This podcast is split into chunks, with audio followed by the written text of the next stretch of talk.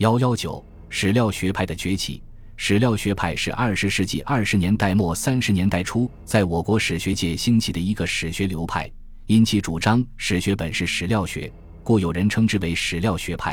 又由于其提倡以自然科学看待历史语言之学，故有人称之为科学派；还因为他们主张历史学就是搜求史事，又有人称之为史事搜求派。这个学派的主要代表是傅斯年。其中心是他领导下的中央研究院历史语言研究所。一九二八年，中央研究院成立，院长蔡元培委托傅斯年等筹备建立中央研究院历史语言研究所。同年十月，史语所正式成立，傅斯年任所长。傅斯年在一九二八年年度报告中说：“中央研究院设置之意义，本为发达近代科学，非为提倡所谓固有学术。”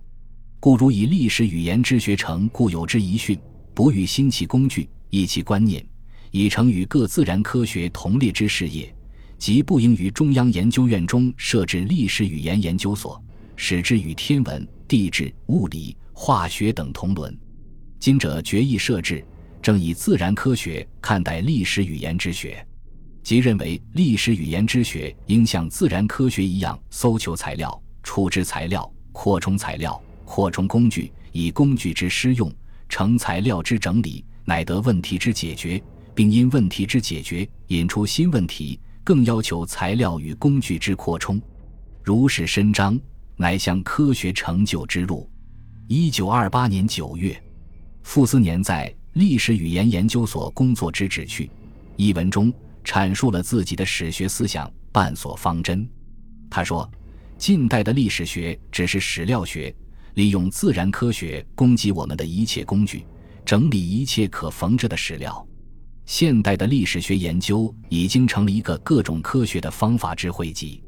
地质、地理、考古、生物、气象、天文等学，无一不供给研究历史问题者之工具。要把历史语言学建设的和生物学、地质学等样。他指出，我们只是要把材料整理好。则事实自然显明了，一分材料出一分货，十分材料出十分货，没有材料便不出货。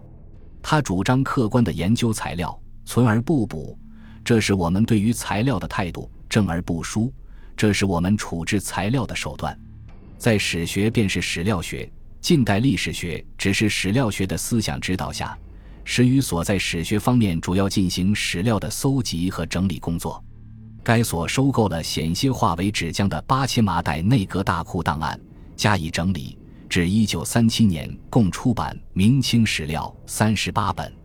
又派董作宾、李济等发掘安阳小屯殷墟遗址，先后发掘十五次，共发掘遗址十一处，为考古学、殷商史的研究创造了条件。此外，史语所还搜集《明实录》各种版本进行校勘，派人发掘程子崖等。也正是基于史学，便是史料学的宗旨，史语所成立之初，没有人参加正在开展的中国社会性质问题论战、中国社会史论战和中国农村社会性质问题论战。傅斯年的代表作有《明成祖生母记忆》《明成祖生母问题会考》《性命古训辩证》以下东西说等。史料学派的形成。是新文化运动以来形成的泛科学主义思潮在史学界的反映。这一学派在搜集和整理史料方面的丰硕成果，促进了史学的发展。但一直有人对史学便是史料学的观点提出批评。他们强调，除史料外，史观、史论和史学方法也是历史研究的重要方面。